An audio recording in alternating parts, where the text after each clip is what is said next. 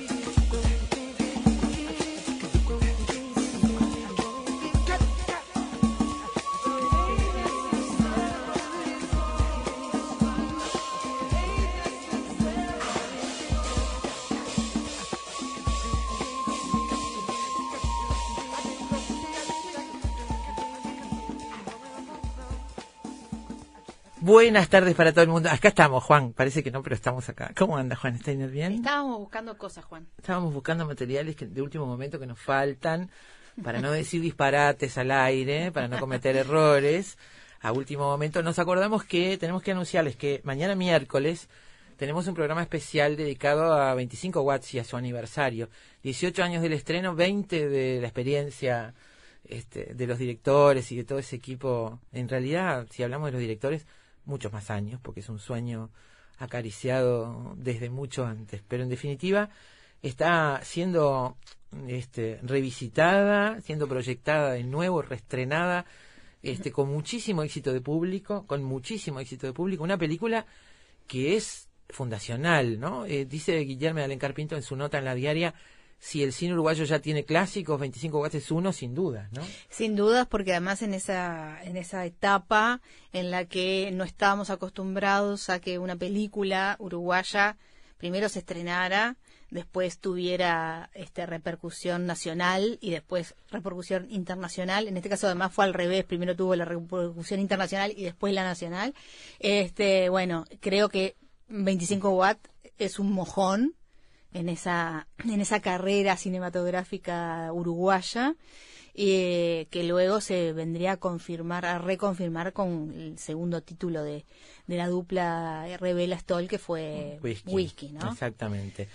Más de 100 festivales, numerosísimos premios. Y además, perdón que te interrumpa, una cosa no menor, el, inicio de una productora como Control Z que marca, marcó un, toda una corriente cinematográfica con, con, sello propio, ¿no? Exactamente. Bueno, mañana vamos a tener al director, eh, a, Pablo Stoll, y también a Jorge Temponi, uno de los protagonistas. y vamos a tener varias cosas más, vamos a hablar sobre energía también, este asunto de los 25 watts que en la película tiene que ver más bien con la falta de luces de alguno de los protagonistas, de alguno de los personajes. Pero también, Este, también por el tono de la película, ¿no? Exacto, la energía sí, de ese esos tres tono personajes. oscuro, ese tono así de, de domingo Ese- gris. sí, sí, sí, sí, de domingo gris. Eh, muy muy montevideano por otra parte. Eh, pero queremos advertirles que en, en estas este, en este reestreno que está teniendo en Cinemateca quedan solo dos funciones, la de esta tarde y la de mañana, esta noche y la de mañana. Eh, así que si quieren volver a verla y verla en pantalla grande y en una pantalla que la verdad este, es impecable, en Cinemateca quedan dos funciones y después hay un ciclo, va a seguir los viernes en la sala B Del del auditorio. Auditorio del Sodre. Perfecto, ¿Eh? del auditorio Queríamos del avisarles auditorio. ahora porque, bueno, a, a tiempo para que los que tengan ganas de ir al cine esta tarde o mañana, este, ya sepan que mañana vamos a hablar de eso aquí en Hasta el Efecto principio de noviembre, en definitiva, este, va, va a estar en, en cartel porque justamente el último, el último, la última emisión es el primer viernes de noviembre, este, en, en la sala B del auditorio. Sí, me que decía va. Temponi que participó en una de las proyecciones, creo que en la primera, donde estuvo todo el elenco, Mm. estuvieron todos, todo el equipo, y me decía que bueno, que la sala estaba llena, que le pareció increíble, y que él personalmente la había visto ese día por vez número 15, sacando las cuentas en retrospectiva, porque la vio 14 veces después del estreno, cuando la vio en distintos festivales, en estrenos, eh, este, en funciones para los amigos, en- mostrándosela a la familia, mostrándosela a un amigo. Bueno, este, la vio por vez número 15 ese día y lleno de público. Bueno, por acá comentarios que en, en Cinemateca se agotan las entradas para ver en 25 watts. Así que bueno, vale la pena, vale la ¿Cómo pena. no? ¿no? ¿Cómo Eso no? mañana. Hoy estamos en otro... ¡Qué disparate el frío de ayer! ¿Y el de hoy? Pero ayer fue horrible. Ah, pero hoy se tendría que haber ido y no se fue el Ay, desubicado. pero parecía invierno helado. Tremendo. Aparte, claro, ayer hubo un viento frío que hoy capaz que está más amainado, que no ayudaba en nada. Ah, realmente. pero fue terrible. Cuando ya nos estaban entusiasmando con la primavera, aparece esta heladera del día de ayer que yo estuve a punto de volver al calientacamas, te voy a decir, que ya lo había desechado. ¿Ya lo doblaste, lo guardaste en el placar? Todavía no lo guardé en el placar, porque Ah. yo después que después que lo uso en la temporada, lo dejo un poco afuera, colgado, que se ventile bien, o sea, bajo techo, pero que se ventile y todo, porque el calientacama es una cosa que la tenés ahí todos los días, tenés que, después que la vas a guardar, antes de guardarla, Claro. o que se ventile un poquito, ¿no? Viene del uso de, de- de los meses de invierno. Este invierno fue más corto, mi calientacama fue corto este invierno. Sí, Fue- eh, fue fue, un invierno con, con temperaturas este, muy bajas, pero muy pocos días, me parece a mí, ¿no? No hubo Sí, muchos sí. muchos días así de, muy bajas esa- temperaturas. Esa es la impresión, la impresión que, que yo tengo. Eh, bueno, cuando quieras, Carolina, arrancamos con el equipo completo esta edición de Efecto Mariposa de hoy que se las trae. Qué lindo. Precioso. Aflojate un poco, encende la radio, no preguntes nada y disponete a escuchar durante dos horas algo realmente diferente. Déjate llevar por el efecto mariposa. Haciendo un programa como Efecto Mariposa es inevitable que los títulos sean eh, a ver, imprescindibles para nosotros, un punto de partida que de, de antemano ya sepamos que nos va a dar jugo para muchas cosas, tanto por la forma como por el contenido, y en este caso es uno de esos casos, La luz del ojo en el follaje, es un título del que nos enamoramos enseguida, este, y es el nombre de un ensayo literario y con mucho contenido religioso, publicado en el año 1989 por Orfila Bardesio. En, en él, la poeta uruguaya Orfila Bardesio termina de saldar una inquietud que la asaltó desde niña y definió su vocación. Yo tengo que escribir algo, pero no sé lo que es. Esto lo dice, creo que dice que tenía 12 años cuando le vino esa idea a la cabeza Estaba jugando con los niños, sus Sí. compañeritos. saltando por encima de un pozo y dijo yo tengo que escribir algo, pero no sé lo que es. La luz del ojo, al que refiere el título de este ensayo, pertenece al siervo que es Cristo como en San Juan. Esa luz de fuego en los ojos que Orfila relata es con la que quema el error cuando lo mira, acechando ahí en el, entre el follaje del bosque.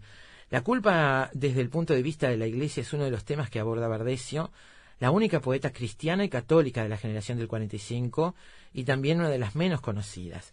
A diez años de su muerte, los hijos de Orfila, junto con Editorial Yogurú, han publicado poesía, dos volúmenes que reúnen su obra entre los años 19- 1946 y 2009.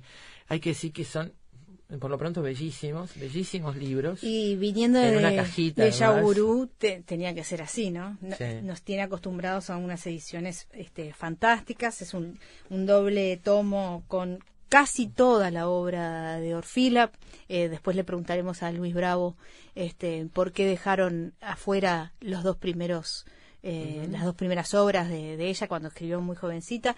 Hay que decir que también es un trabajo eh, codo a codo de los hijos de Orfila Verdecio junto con eh, el editor, con Maca y con, y con Luis Bravo, que además prologa el, el libro y que la conoció muy bien. La, eh, de- te, te diría más, eh, alguna de las muy poquitas entrevistas que, que hay disponibles se, la- se las las ha hecho Luis. Luis, Luis Bravo. Exactamente. Me interesó mucho, yo no leí los libros todavía, pero Carolina los tiene ahí todos marcaditos, si Sí, ustedes vieran. Ahora voy a sacar una foto y les voy a mostrar. Me interesó mucho esta doble condición de Orfila Bardecio y sobre todo pensando en esa generación, en esta doble condición de, de mujer cristiana devota, manifiesta en su poesía, por lo menos en un gran tramo de su trabajo, Sí. mezclada con la otra condición de mujer poeta reivindicando el sexo libre, lo pansexual, Siendo muy crítica con la iglesia. Con muy crítica con la iglesia, este, y, y, y con, digamos, el sexo como placer y como felicidad, porque bueno, comparados como lo comparan algunos trabajos con con este María Eugenia, con Delmira, ¿no? En el caso de Orfila, aparentemente, repito, no leí el libro, pero por he leído sí reseñas sobre el trabajo, este es una una sexualidad disfrutada, libre, Sí, digamos, ¿no? Sí, y se pregunta por qué otras no, no lo pudieron disfrutar y de ahí parte alguna alguna parte de su obra, ¿no? Esa doble condición me, me interesa mucho, me intriga y además me parece que este trabajo de rescate, porque es una poeta poco conocida, realmente. Es increíble, Daina, porque uno ve esta obra tan suculenta, mucho más suculenta que otras otras poetas que han tenido más repercusión. Mm. Eh, y, y- y uno se pregunta, ¿dónde estaba Orfila Bardecio todos estos años? Porque Eso falleció fue, en además- 2009, digo, no, tampoco es que eh, a veces cuando uno cuando fallecen más temprano, bueno, Sí. se pierde la obra, es más difícil rescatarla, pero en este caso no es así. Sí. Eh, y eso es lo que hace más intrigante esto. Claro. Y eso que fue además respaldada, entre otros, por Superviel en su momento. No, por supuesto. Este, Muy amiga digo, de Susana Soca, de Esther Sí. de Cáceres y su, y su esposo. Eh, Totalmente rodeada eh, de, de, de- de la más alta intelectualidad del Uruguay. Eh, su casa era un lugar de, de- de recibimiento de toda esa gente que era muy fermental, digamos. O sea, no, no fue por eso, evidentemente, que no tuvo la trascendencia que debería. Bienvenido el rescate entonces, de eso estaremos hablando en primer término con Luis Bravo y con Sabela de Tesanos. Luis Bravo es poeta, profesor de literatura, egresado del Instituto de Profesores Artigas, tiene un diploma de posgrado como profesor de lengua y literatura por el Instituto de Cooperación Iberoamericano en la Universidad Complutense de Madrid. En paralelo a su labor poética se especializa en la crítica de poesía uruguaya y latinoamericana. Desde el año 85 es articulista y columnista en prensa escrita y en radio, así como en revistas especializadas. Isabela de Tesanos, escritora, licenciada en filosofía y diploma en gestión cultural en la Universidad Católica de Córdoba, en Argentina, maestranda en estudios latinoamericanos y docente de la Facultad de Psicología de la Universidad de la República. Durante años se dedicó a musicalizar y conducir espacios de radio en emisoras de Montevideo, como se la extraña a Isabela en esos programas de música, Sí. deliciosos programas que hacía Isabela de Tesanos. Coordinó actividades culturales, entre ellas el primer encuentro de literatura uruguaya de mujeres. Y bueno, poeta y, y dedicada profundamente a la poesía, participó con Luis Bravo en la presentación de este libro. Sí, nos di- dice que nos va a leer Ah, al- qué alguno de los poemas de, de Orfila. A Luis Bravo lo vamos a tener telefónicamente, así que bueno, vamos a disfrutar. la verdad que claro que mucho sí, de esto. claro que sí. Bueno, y después les vamos a comentar algo sobre la simbología del ciervo. Esta cosa, sobre todo cristiana, simboliza a Cristo eh, con la luz de fuego en sus ojos. En fin, vamos a repasar en las distintas culturas la simbología del En ciervo. muchísimas culturas. Muchísimas tiene culturas. sim- eh, simbología de ciervo, Sí, muy sí, sí. interesante. Es muy relevante. Esa cornamenta que se renueva está asociada a la vida y, es, y ahí está la raíz de las distintas después representaciones en la cultura. La regeneración de la vida, ¿no? Muy bien, hablando de follajes y de hojas, vamos a, a ponerle un poco de música a la tarde con algunas de las aplicaciones que hay eh, hoy en día disponibles para poder identificar distintas vegetaciones en el mundo. Una cosa divina, a mí me encanta Precioso. Algo de eso hablábamos hace poco aquí en Efecto Mariposa, pidiéndole a una especialista que nos dijera cuál era la que usaba, la que más usaba, eh, la que le parecía más eficiente, porque eso tiene el inconveniente que muchas veces están diseñadas para otros, para el otro hemisferio, para otras partes del mundo y acá a veces cuesta. Pero bueno, hay muchas que, que se pueden utilizar y las vamos a repasar esta tarde. Si tienen celulares inteligentes, si les gusta el tema de la vegetación, del follaje, eh, de la flora, bueno, pueden bajarse aplicaciones para Acá reconocer. Hay, hay un mapa precioso de Google Maps hecho por una uruguaya que además reconoce dónde están los árboles frutales en Montevideo, cosa que es maravillosa. Precioso. Bueno, después la culpa, como decíamos en este ensayo que da título al programa de hoy, La luz, de ojo, la luz del ojo en el follaje, el tema central es la culpa. Y nos vamos a dedicar a este asunto, la culpa en la sociedad occidental, los diferentes aspectos de la culpa. ¿Qué es exactamente? ¿Cuándo la aprendemos? ¿Cómo la aprendemos? ¿Cómo la aprendemos desde el punto de vista del psicoanálisis, lo que dice el psicoanálisis, lo que dice la psicología, lo que dice la sociedad y lo que implican, por ejemplo, las religiones y el cristianismo, sobre todo en la cultura occidental, para entender la culpa desde un lugar del individual intrafamiliar y colectivo en la sociedad. Lo vamos a hacer con la doctora, la psicóloga Cecilia Baroni, máster en Psicología y Educación y docente de la Universidad de la República esta tarde. Muy bien, y para terminar, si nos da el tiempo, vamos a repasar algunas de las, de las mujeres que tuvo esta generación del, del 45. Yo tengo acá en mis manos el, el capítulo oriental número 32, este, este, este fascículos maravillosos que sacaba este, el Centro Editor de América Latina. Y aquí, bueno, a, tanto a Orfila Bardesio como a eh, Concepción Silva Belinzón, el escritor Enrique Fierro las, las colocaba como las solitarias de la generación del, del 45, por distintos motivos, que hablaremos también con, con, Luis Bravo. Pero hay otras que son, bueno, las más conocidas, ¿no? Que no, que no fueron para nada solitarias. Ahí están Armonía Somers, Idea Velariño, Amanda Berenger, Ida Vitale, María Inés Silva Vila, bueno, entre, entre otros pero esas las más conocidas vamos a repasar un poquito de la, de la historia eh, de cada una. Poesía, siervos, culpa, todo esta tarde en efecto mariposa con este título La luz del ojo en el follaje. Empezamos con Madre Naturaleza, Curopaisia.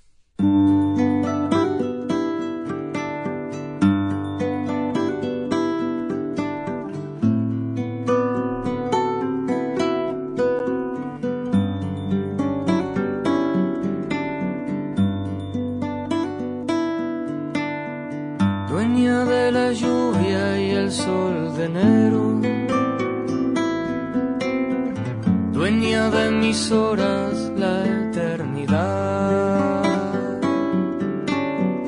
Despeinas mi frente con tu suspiro viento salado que traes del mar. Señora que puso un mantel celeste aquellos días frente al Paraná merendamos juntos de tarde en tarde, de beso en beso, te aprendí a amar. Me quedé atrapado entre tu sonrisa, tela de araña, floté en el aire cuando tu boca me hizo volar eres temporal que arrastra y se lleva mis pensamientos. Y como el tiempo viene y va. Y como el tiempo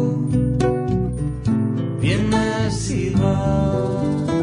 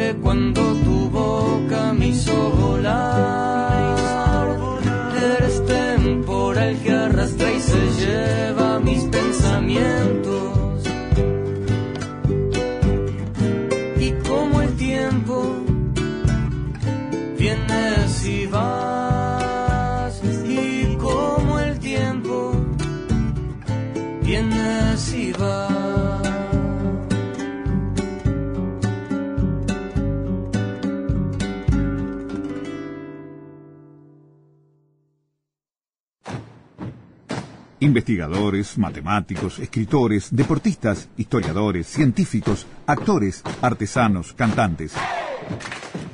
Todos ellos, desde cualquier parte del mundo, se encuentran todas las tardes en Efecto Mariposa.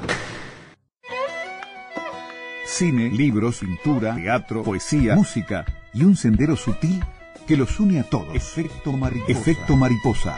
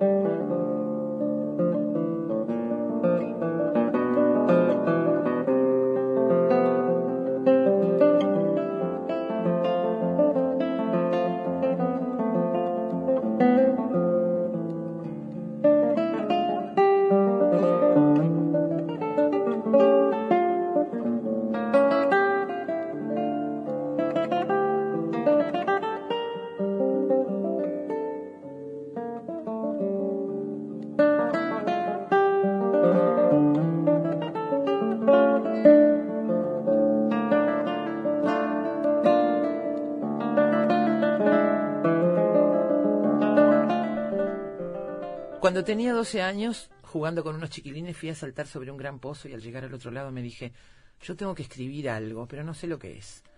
Mi vocación empezó así. Cuando terminé el libro La luz del ojo en el follaje, sentí que había terminado de saldar aquella inquietud que también era un oscuro pozo. Ahora un silencio ensordecedor reina en torno de esa obra. Es la lectura de la carta cuarta del Apocalipsis de San Juan al ángel de las iglesias de, Ti- de Teatira. Se refiere a la iglesia en la era de las industrias y de la tecnología. Es una lectura en el oído de las grandes ciudades. Me llevó sangre escribirlo. Hubo un tiempo en el que viví como una alucinada, estudiando diferentes versiones de la Biblia. Eh, el libro está dedicado al Papa Juan Pablo II, que había sido herido y estaba internado en Castel Gandolfo. Él había preguntado, ¿por qué a mí? La causa es lo que el libro pone en evidencia, una herejía se- secreta instalada en la iglesia misma.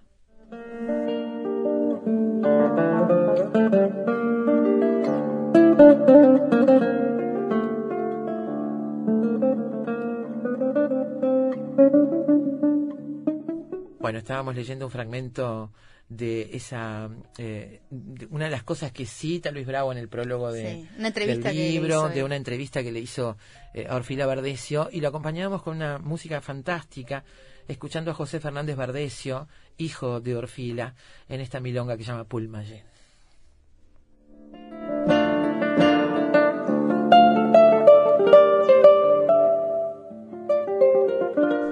Y bueno, suena música y pensábamos recibiendo a Sabela de Tesanos en estudio, pensábamos en lo que decíamos hace un ratito, cómo se la extraña Isabela poniendo música en la radio, Isabela.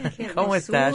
Muy bien, muchas gracias por la, por la, invitación a las dos. Muchísimas gracias. Bueno, Isabela, ya dijimos, escritora, licenciada en Filosofía por la Universidad de la República, eh, diploma en Gestión Cultural por la Universidad Católica de Córdoba, maestranda en Estudios Latinoamericanos y docente de la Facultad de Psicología en la Universidad de la República y se ha dedicado durante años a musicalizar y conducir espacios de radio en emisoras de Montevideo y ha coordinado actividades culturales, entre ellas el primer encuentro de literatura uruguaya de mujeres. Muy vinculada a la poesía desde siempre, a las poetas en Uruguay. Sí, totalmente. Este, así que bienvenida, Isabela, muy bienvenida. Muchas gracias. Y tenemos en línea a Luis Bravo, poeta, profesor de literatura, egresado de la, del IPA, eh, con un posgrado eh, como profesor de lengua y literatura en el Instituto de Cooperación Iberoamericano de la Complutense de Madrid y que además ha sido sido eh, gran eh, partícipe de esta doble edición de la obra de Orfila Bardesio, además de su prólogo está, está aquí, ¿no? Eh, Luis, muy bienvenido a Efecto Mariposa. Hola, ¿qué tal? ¿Cómo andan? Muy bien, muy bien. recibimos este material editado por Yagurú realmente con mucha con mucha sorpresa, eh, por lo menos en, mi caso y creo que en el caso de Daina también, no conocíamos a Orfila Bardesio y viendo esta voluminosa obra y todo lo que significa, incluso eh, las diferentes eh, etapas de, su obra que tú bien consignás en, esta, en este prólogo, nos preguntamos por qué Orfila es una, es una desconocida para, para el Uruguay, para la poesía del Uruguay. Sí, es una, es una gran pregunta y es muy difícil de responder porque viste que este, las obras, los artistas este, tienen un tiempo de llegada al público este, azaroso, digamos.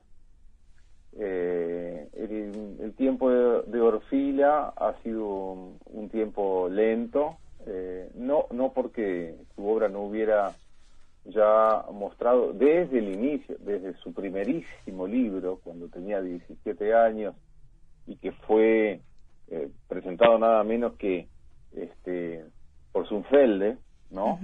Que indudablemente reconoció allí en esta voz juvenil a alguien de valor, porque si no, no la hubiera presentado en el Paraninfo de la universidad, de esa edad, imagínate. Este, yo tengo eh, algunas hipótesis al respecto, pero este, son solo hipótesis, ¿no? Primero que, digamos que en la generación del 45 tiene varios, varios circuitos eh, o círculos, no todos eh, formando enlaces covalentes, digamos. Algunos circuitos giran este, en, lugares o entre personas que que no están en el, en el núcleo central de la generación del 45. Es el caso de Orfila, ¿no? Es decir, ella está, primero eh, que nada, ella se va a vivir con, con Julio Fernández, que era su marido, también poeta, al departamento de 33. Sí. durante muchos años. Su hija decía que esa, que esa ida a 33, esos años en 33, pueden haberla alejado de lo más fermental de la, de la, de la movida este, cultural. Sí, digamos que es un problema que tiene el, Uruguay, ¿verdad? Es mm. decir, no, no es que la hayan alejado, es que el Uruguay integra muy poco, y, lo ha hecho hasta ahora, eh, integra muy poco la cultura eh, de la capital de Montevideo a la, a la cultura de, los distintos otros lugares de, de lo que llamamos el interior. Imagínate que además lo llamamos de esa manera un poco rara, como diciendo, bueno, ahí adentro hay una cantidad de cosas, pero acá estamos afuera, ¿no? Este, eh, yo creo que ese es un problema cultural que tiene Uruguay, que bueno, este, que ha sufrido, digamos, de esa manera. Esa, esa es una explicación, el alejamiento o, el vivir fuera de Montevideo durante tantos años. Y después que me parece que el circuito de, de eh, literatos este, con los que ella eh, realmente eh, tuvo contacto eran este eran gente que no estuvo en el, en el núcleo central, ¿verdad? del 45. Estamos hablando de Jules Superviel, mm. ¿eh? una, una figura este, que, que más bien era una figura de dos mundos, ¿verdad? Entre, entre Francia y Montevideo, igual que Susana Soca, ¿verdad? Y como Susana Soca, este, además al, regresar al Uruguay, este, prácticamente muere en el 59, o sea, eh, mm, también queda, ¿no? Un poco olvidada. Este, lo mismo los, los, el matrimonio de los Cáceres, tanto el doctor Alfredo Cáceres como como Esther de Cáceres, como María Esther de, como Esther de Cáceres, gran poeta también. Algún día, este, de estos nos encontraremos nuevamente con la obra de Esther de Cáceres y, diremos, pero ¿cómo Esther de Cáceres nadie la conoce si tiene esta obra extraordinaria y escribió tanto sobre otras poetas? En fin, tercer punto, ¿no? En el Uruguay hay muchísimas voces olvidadas. Y cuarto punto, en el Uruguay hay muchísimas voces poéticas. Es muy extraordinario el panorama mm. uruguayo. Y aún es más extraordinario a nivel de eh, poetas mujeres. Claro. es cierto hay una enorme cantidad de variables, digamos, que explican. Mi explicación desde el punto de vista estético es otra, y es que hay una hay una línea, digamos, de, poesía en el Uruguay que yo considero y defino como poesía visionaria, como una poesía este, inspirada que de alguna manera no entra en, en contacto con el, discurso a través de, la racionalidad y de la elaboración constructiva, sino a través de, de una forma bastante más este, conectada, digamos, irracionalista, suele decirse, ¿verdad?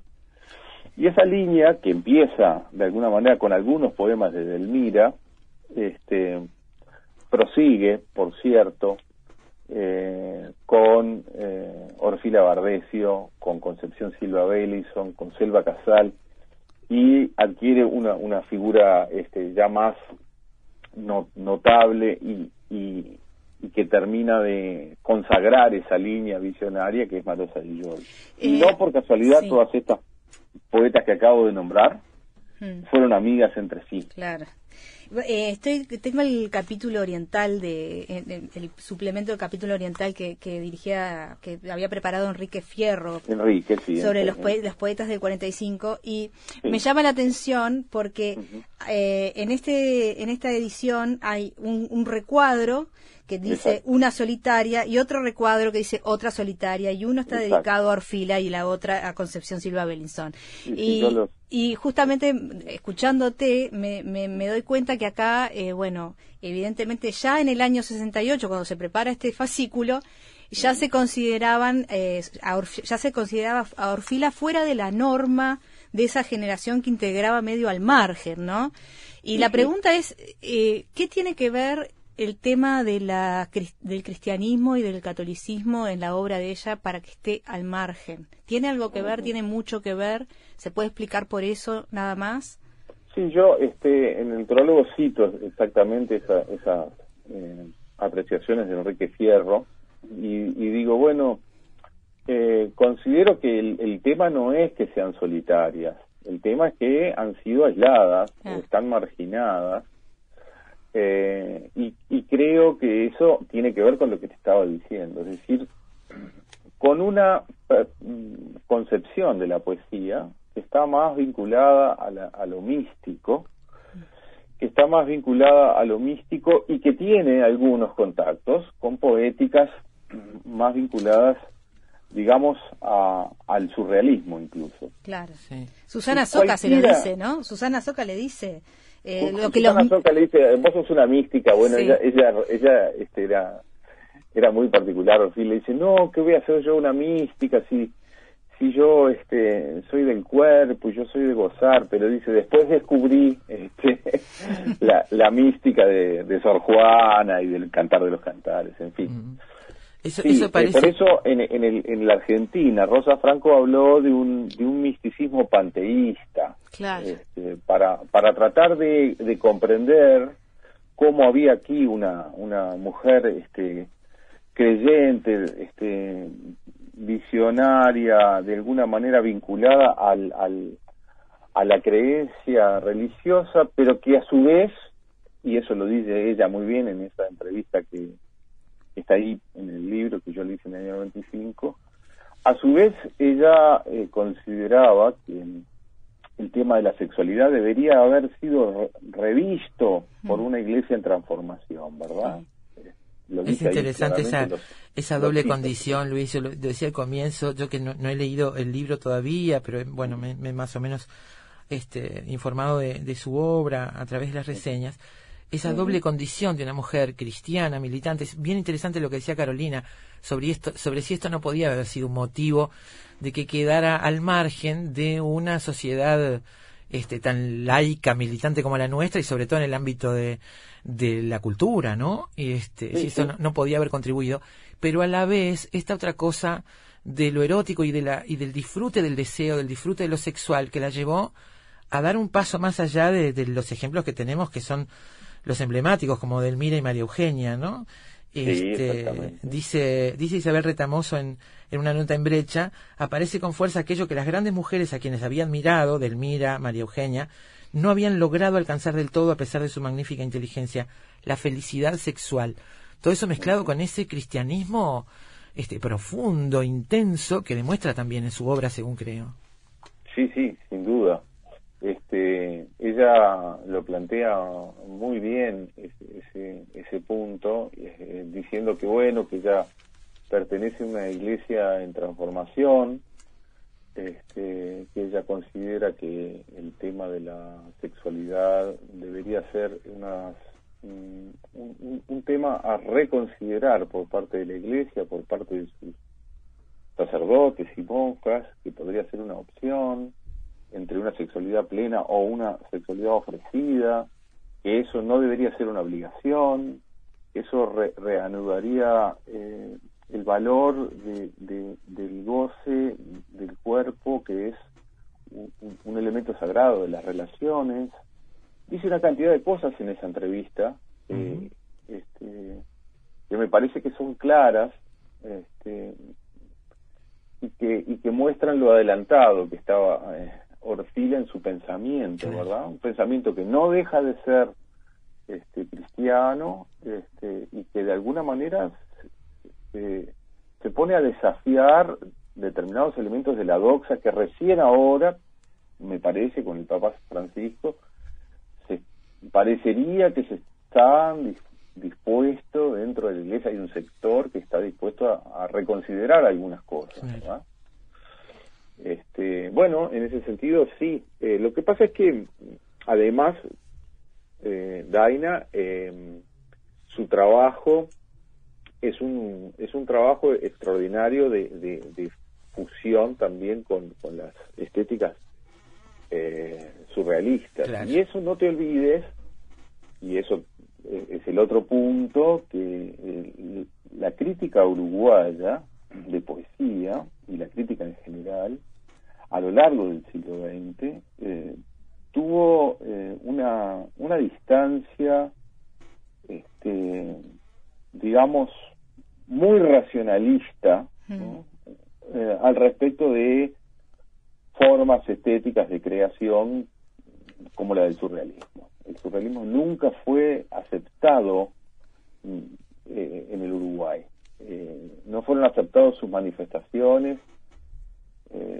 cuando se habla de, las de ciertas connotaciones surrealistas este, en algunas obras consagradas como la de Marosa este, se sigue negando se sigue resistiendo sí, esa posibilidad eh, como si hubiera un temor en, en, ese racionalismo uruguayo en ese laicismo también verdad de ir un poquito más allá de los límites que la razón este y la buena construcción del lenguaje opera. Y la poesía, indudablemente que la gran poesía, no necesariamente, pero con muchos ejemplos a, lo largo de su historia, va mucho más allá, va hacia ese, hacia ese lenguaje primario, digamos, que estas poetas han, han logrado cultivar a pesar de todos los pesares. Y me parece que esa es una explicación que también debe tenerse en cuenta además de todas las demás.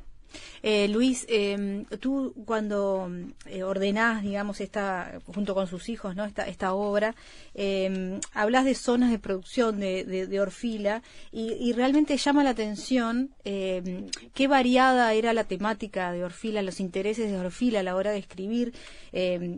pienso, bueno, hablamos de lo religioso, de lo panteísta, lo, surrealista, la flor, la flor del llanto, lo erótico en el ciervo radiante y terminar como una canción de la tierra que está dedicada a sus nietos cuando ya está em, al final de su vida en una, digamos, con un mensaje que eh, para esa época era em, totalmente nuevo, ¿no? De cuidar la naturaleza.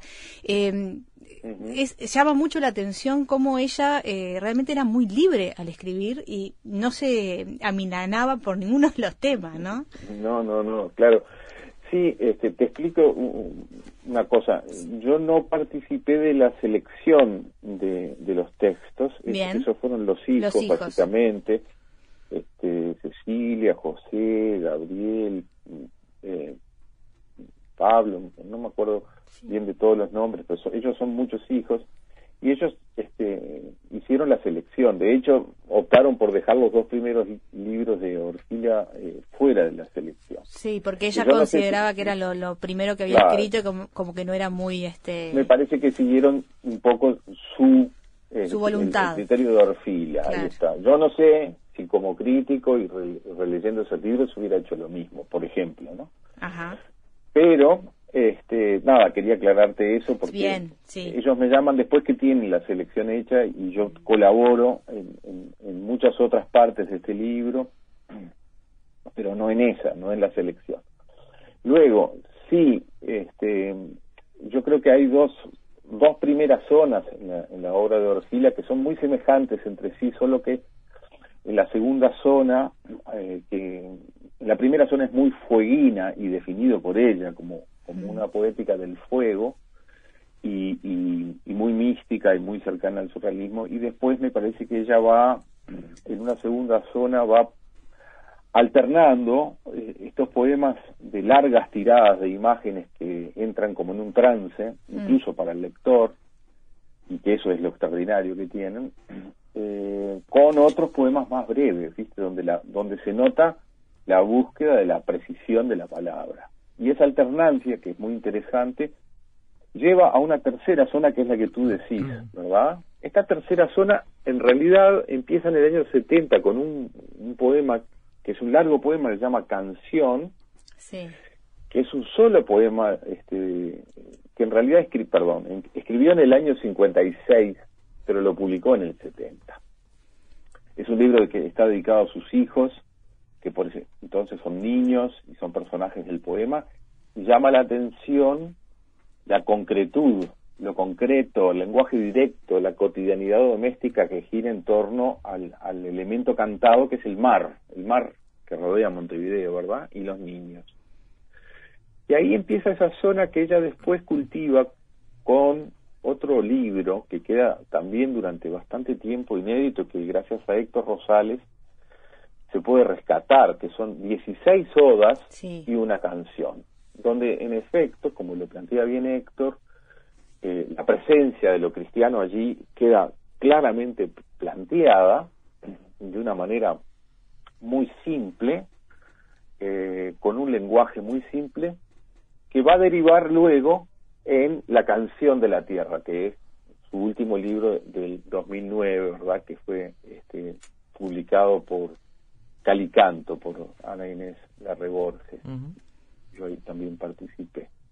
Con el libro de la canción de la tierra este, estamos, me parece, en, en, la madurez absoluta de esa nueva y última tercera zona de forma, zona de su obra, porque el, el cometido es muy claro, es dar lugar a, a, mostrar cómo la prodigiosa naturaleza a la que pertenecemos, que es nuestra gran casa como humanidad, se precipita velozmente al desequilibrio ecológico.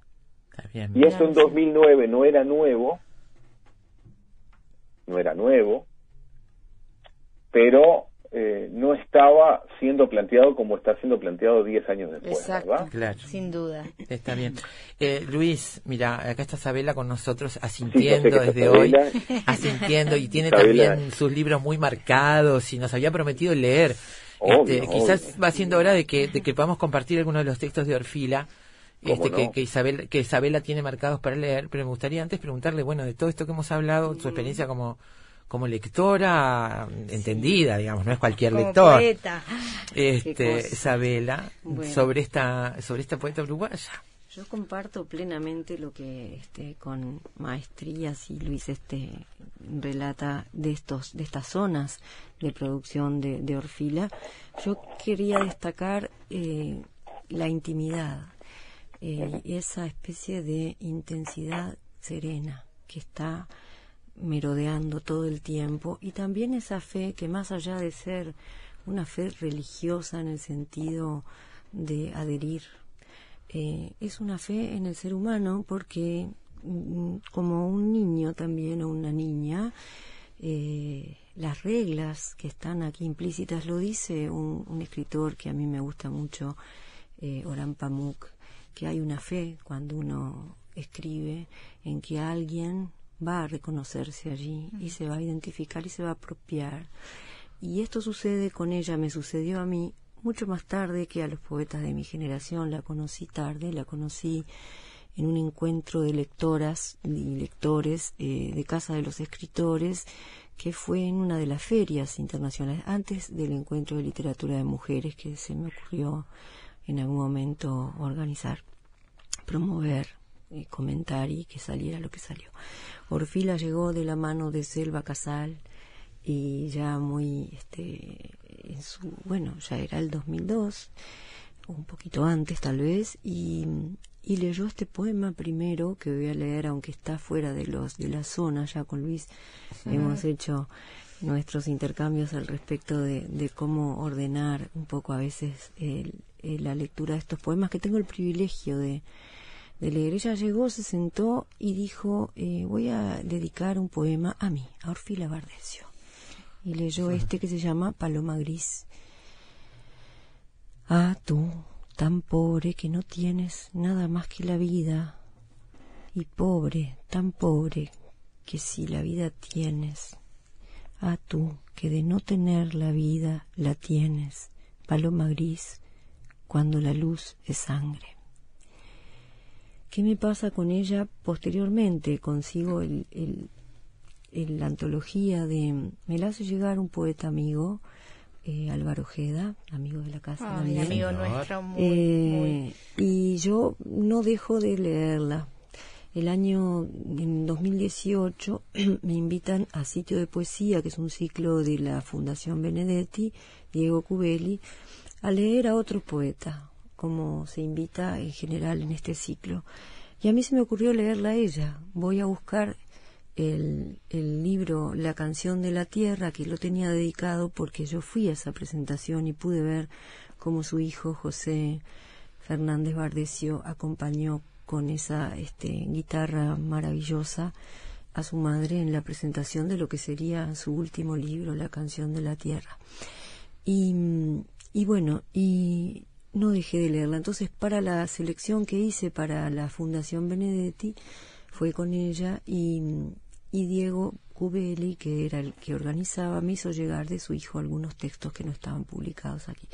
Así que esto es anterior un poco a la, maravillosa idea de los hijos de reunir este, esta, esta obra que trasciende enormemente lo que, lo que yo misma había leído.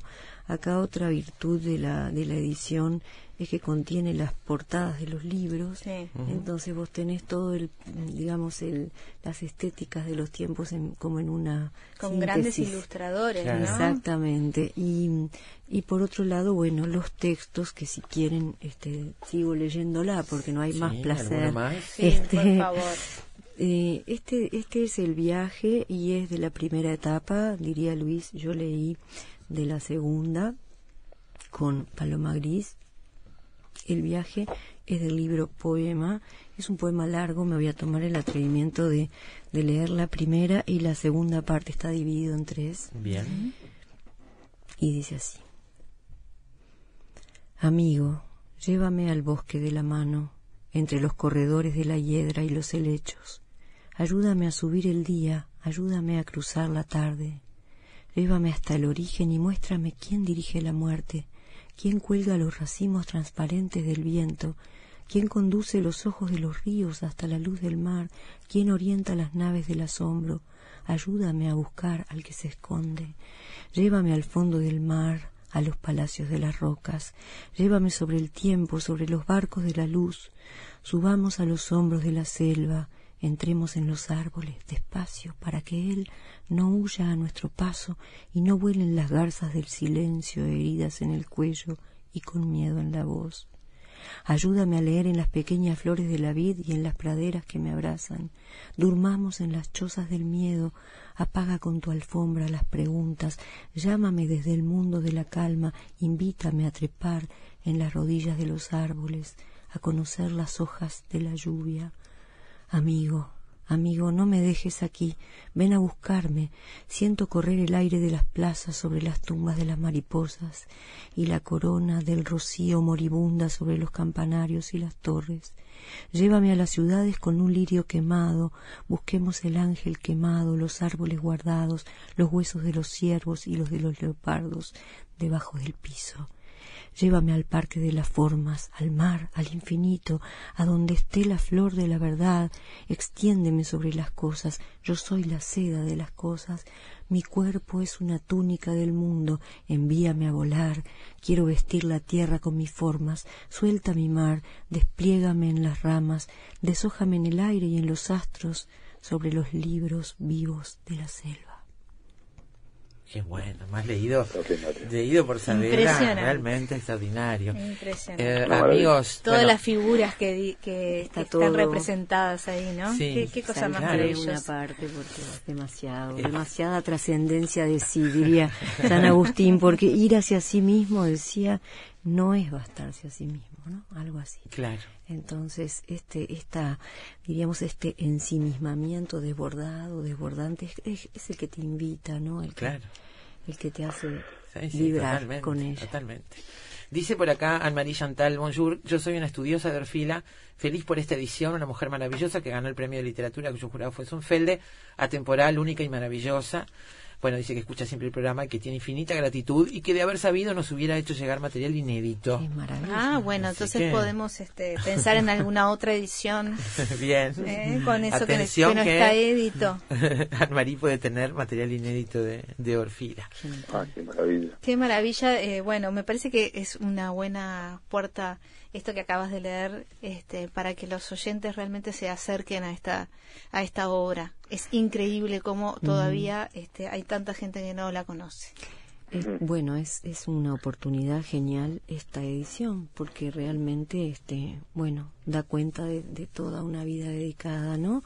Y con su familia y con su eh, actitud visionaria y también con su confianza en la transformación. Yo creo que hay permanente en ella, este, una una confianza en ese otro, en esos otros, en ese futuro, en esos, en esos, este, en esas dedicatorias, en esas familias, este, numerosas que la han, este, que no la abandonan, que están permanentemente cuando uno ha sido invitado a leerla, así que un placer. La edición además está bellísima, hace homenaje a, a la autora, me da la impresión de que de que está muy, como no podía ser de otra manera con Yaguru, eh, muy Ayuda- estudiado el contenido para poder darle la forma que, que se merece. Ayuda a la belleza Sí, física que tenía Orfila, sí, ¿no? la verdad. La foto es algo increíble. Es preciosa, hermosa, hermosa. Es hermosa. Este, lindísima edición y bueno, este, gracias a Luis, gracias a Isabela por haber estado aquí.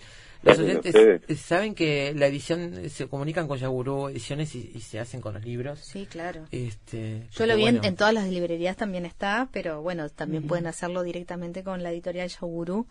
Y es no, lo- no- realmente son son objetos hermosos los libros, además de bueno de contener esta poesía que que vislumbramos apenas apenas en este programa hoy. Habría que dedicarle mucho más tiempo, ¿no, Luis? No, no, bueno, eh, yo les agradezco muchísimo. Este, me parece un- un muy buen acercamiento. Ha tenido una muy buena recepción. Este, en, la radio sobre todo, en alguna prensa también, y, y en todos los casos eh, ha cumplido este, aquello por lo cual aparece y es este, descubrirla nuevamente. Es decir, la gente se queda asombrada de no de no haber podido leer antes a una poeta de esta este, este de esta fuerza, ¿no? Porque tiene una fuerza extraordinaria lo que escribe, ¿no? Este, una, una, gran intensidad eh, y además una, una, una singularidad, ¿no? este, y no da tregua, Luis, no da tregua. No, no, es, tremendo. Maravilloso. Este, y además, mm, bueno, una poeta también muy consciente, no, nos olvidemos que fue profesora de literatura muchos años y mucha gente la recuerda como, como una gran profesora, ¿no? Y muy consciente de, de, su propio trabajo, ¿no? Y, de la de la de la tarea que estaba haciendo y incluso de, de su propia estética, ¿no? Hay acá hay un hay un poema en, Canción de la Tierra que se mm. llama Ritmo que es como ella asiste a la propia transmutación de su poesía y lo dice muy, muy claramente, transita desde esa cualidad visionaria en la que hay una palabra que desciende y, que incluso para ella es una palabra hermética, que ella no sabe qué significa, y termina ese poema en esta otra lírica que se abre a, la comprensión común de la, del lenguaje, ¿no? Fantástico. Les digo, les, leo ahí. Dale, Dice, dice, lo dice así porque me parece este, magistral que, ella hubiera podido en ese libro final, eh, dice, siempre digo una cosa, que no comprendo hasta que el dueño de las palabras quiere revelarlo. Conozco a mis palabras por la ignorancia de lo que expreso cuando se levantan del lecho con significado pleno, ya no son mías, sino de todos. Ritmo. Está muy bien. Ritmo, un gran poema. Luis Bravo, Sabela de Tesanos, muchísimas gracias por haber estado esta tarde en Efecto Mariposa y por habernos traído este descubrimiento, redescubrimiento para muchos y descubrimiento también para otros tantos. Así que muchísimas gracias, a los dos. ¿eh? Cariños, Sabela. Muchas gracias. Gracias. Gracias a a Carolina y a Luis, por supuesto, otra vez notable. Gracias. La luz del ojo en el follaje, nuestro título para hoy. Después de la pausa, las noticias y después todo sobre las hojas, con música para esta tarde.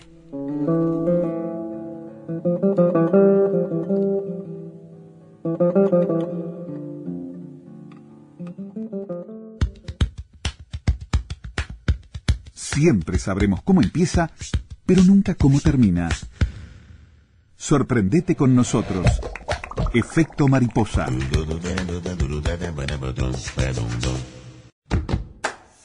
Lo único seguro es que el sol sale por la mañana y se oculta en la noche. Lo que sucede en el medio es culpa de efecto mariposa.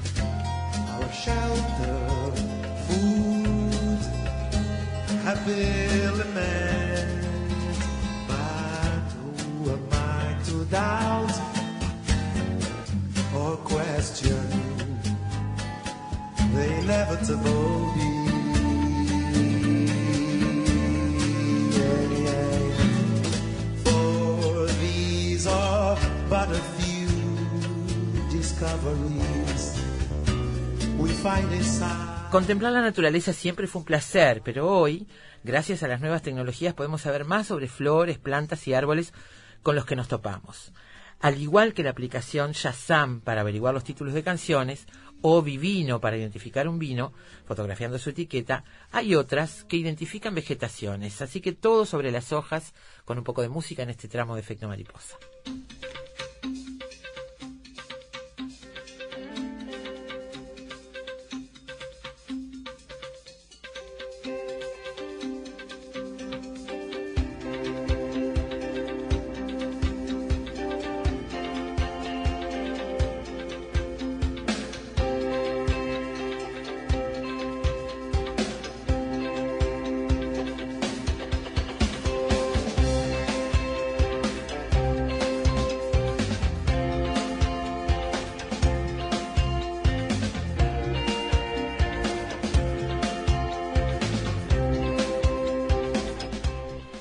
PlantNet, eh, la A de plant viene siendo una arroba, así que PlantNet con la arroba en forma de A, es una aplicación para identificar todo tipo de plantas que de forma muy sencilla y rápida se per- permite introducirnos hasta cuatro fotografías de cada planta. Tan solo tienes que subir una imagen, seleccionar si es una flor, un árbol, una hoja o un fruto. Como dispone de una base de datos con más de 4.000 especies, muestra con cuál coincide más, además del nombre, su familia y zona geográfica a la que pertenece. Si sos un descubridor, también podés registrar tu planta para que otros hagan sus aportaciones. Está disponible para los dispositivos iOS, Android y además está en castellano, inglés o francés.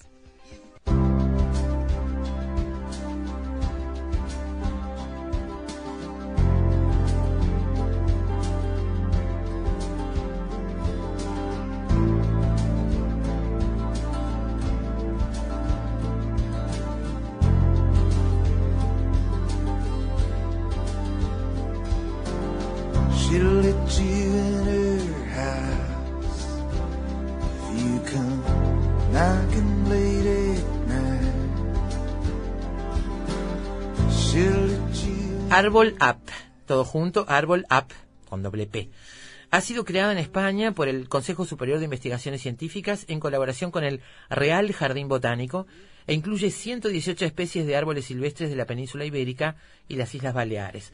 Cada especie cuenta con un mapa de distribución, una breve descripción y una o varias fotografías. Y si algo no queda muy claro, se puede consultar el glosario con más de 80 términos. Además de identificar las especies de árboles con esta app, se puede aprender tanto información científica como curiosidades y leyendas. Árbol App está disponible en inglés y castellano y funciona también de manera autónoma sin conexión a Internet.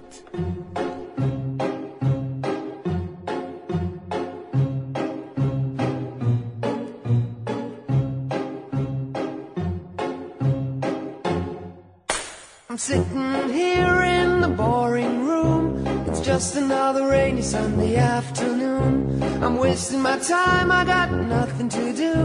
I'm hanging around, I'm waiting for you, but nothing ever happens. And I wonder.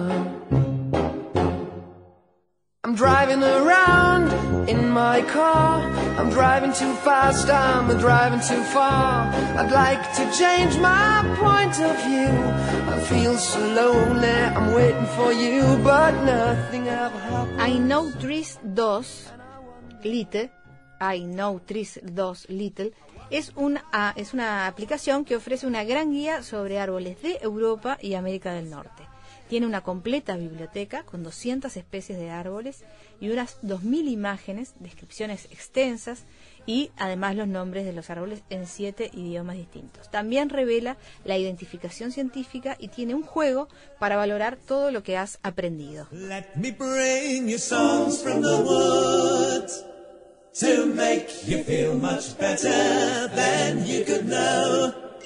Better than you could know. you down from tip to toe. Dust you down from tip to toe. Show you how the garden grows. Show you how the garden grows. Hold you steady as you go. Hold steady as you join the chorus and here can. En nuestro país, la ilustradora María Noel Silvera confeccionó un mapa a través de la página Google Maps en el que ha localizado con la ayuda de personas que le han pasado datos por la web varias especies de árboles nativos y extranjeros, así como arbustos, enredaderas y hierbas silvestres.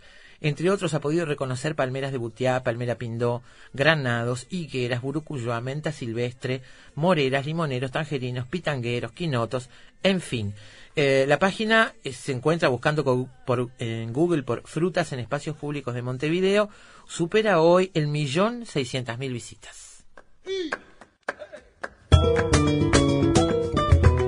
Árboles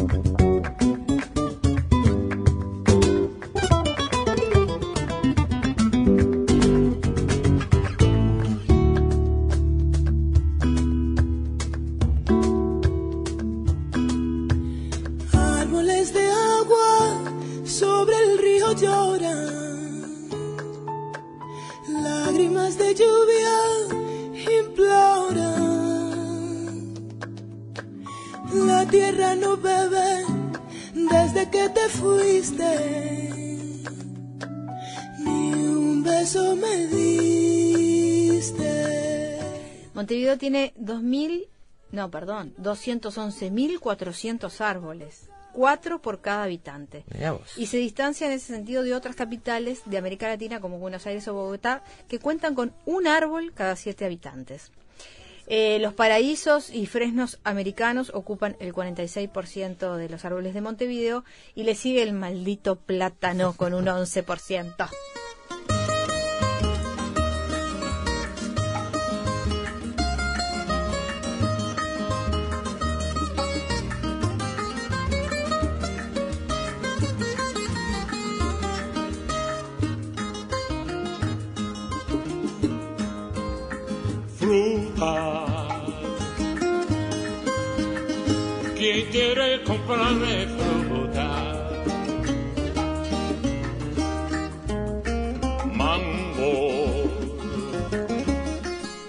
Bueno, todo sobre las hojas o algo sobre las hojas para este tramo de efecto mariposa con algo de música, con el título La luz del ojo en el follaje.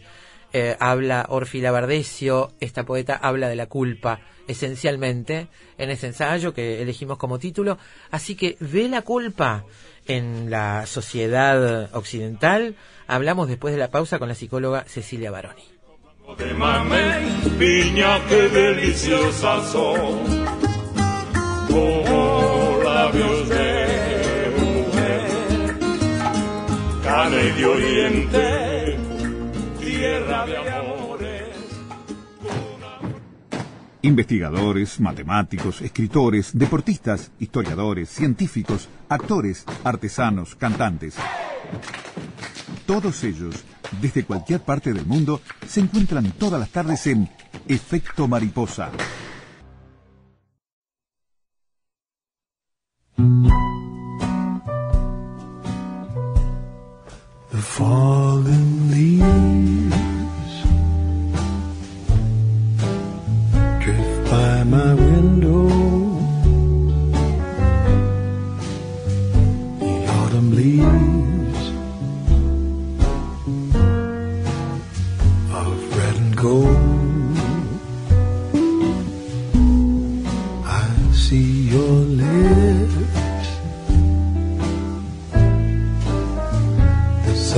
The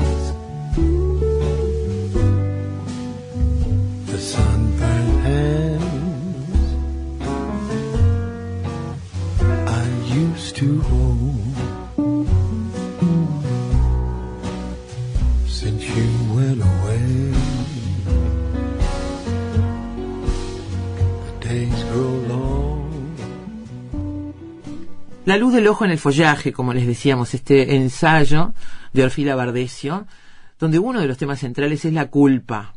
La culpa es el tema del que nos vamos a ocupar ahora.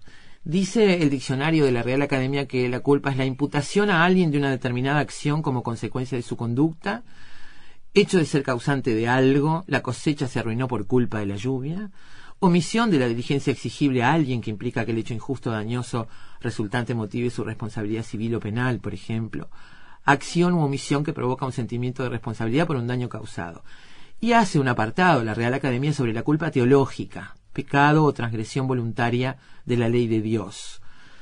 Eh, hay un trabajo publicado en El País de Madrid, firmado por el periodista argentino Martín Caparrós, periodista y escritor y ensayista argentino, cuyo título es Con el fin de la cultura religiosa, aprendimos a pensar que los fallos no son nuestros, que son los conjuntos, las sociedades o las estructuras. El infierno son los otros. Y dice Caparrós, fue uno de los inventos más extraordinarios que los manuales no registran. A los inventos más extraordinarios suele sucederles. Antes de él, aquellos hombres y mujeres vivían más o menos felices, o preocupados, irritados, alterados, pero sin el peso de la culpa. En esos días las cosas sucedían y nadie sabía bien por qué.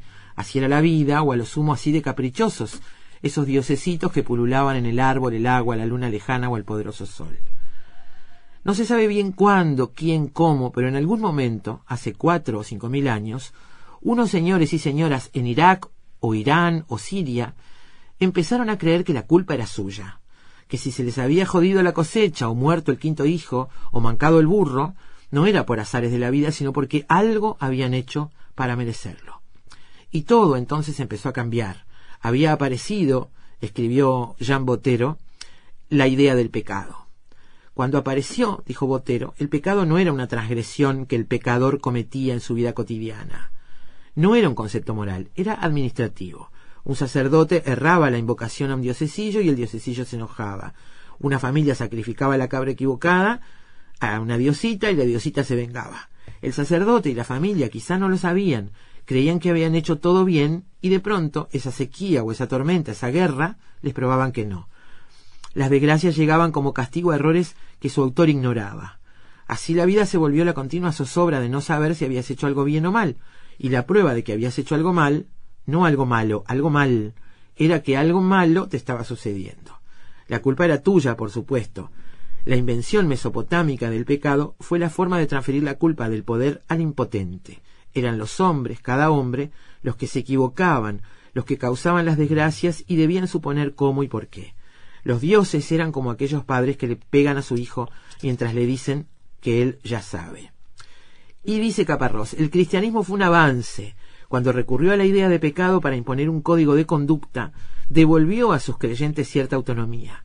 Al menos podías elegir cuándo y cómo quebrabas las reglas. Al menos te castigaban por algo que sabías que no debías hacer, aunque no supieras por qué no debías. O si supieras no debías porque el cura decía que el Dios lo decía y con eso alcanzaba. Y la culpa seguía siendo tuya. La culpa se inventó para que fuera tuya, de un modo u otro tuya, y te golpees el pecho y grites mea culpa, mea grandísima culpa. Esto dice Martín Caparrós, entre otras cosas, en este trabajo este, que nos servía como puntapié inicial para pararnos en el origen de la culpa y después enfocarla desde el punto de vista más personal, digamos, ir desde lo colectivo a lo individual para analizar la culpa. Y lo vamos a hacer con la psicóloga Cecilia Baroni, los distintos aspectos de la culpa en la sociedad occidental, sobre todo. Cecilia Baroni es psicóloga, máster en psicología y educación y docente en la Universidad de la República. Cecilia, buenas tardes, ¿cómo estás? Bienvenida. ¿Cómo estás? Bien, escuchando atentamente. Muchas gracias, porque realmente además es, este, bueno, la culpa es algo que en general a nivel psicológico siempre aparece y está bueno darle como este contexto, este, no solamente de origen, sino también de, pensar entre todos juntos qué, qué sentido le queremos dar hoy, ¿no? Porque este, está bueno el texto que decían esto de los cuatro mil, cinco mil años. Yo cuando cuando empezaste a leer pensaba, claro, todavía no había empezado ni siquiera la escritura, ¿no? Cuando Claro porque cuando aparece la culpa, así como en esta cuestión que, que, que es bien religiosa y en esto de buscar un culpable, ¿no? También está relacionado, imagínense, al castigo, ¿no? O sea, si hay un culpable, hay un castigo, este, y entonces lo diferenciamos de, de otros procesos que capaz que tienen que ver más con, con responsabilizarnos, pero, pero bueno, a nivel psicológico, imagínense que sentirse culpable todo el tiempo por todo es horrible, pero bueno, la, la culpa tiene que ver entonces con poder diferenciar Claro. esto teológico. Parece este, ser como, como, parece ser como el primer elemento de control social, digamos, ¿no? En el sentido, Sí. estoy hablando de las religiones, sobre todo el cristianismo, esta cuestión de marcar lo que está bien y lo que está mal, de, de designar lo que está mal como pecado y de asignarle la culpa como control, digamos, como mecanismo de que el individuo se controle a sí mismo.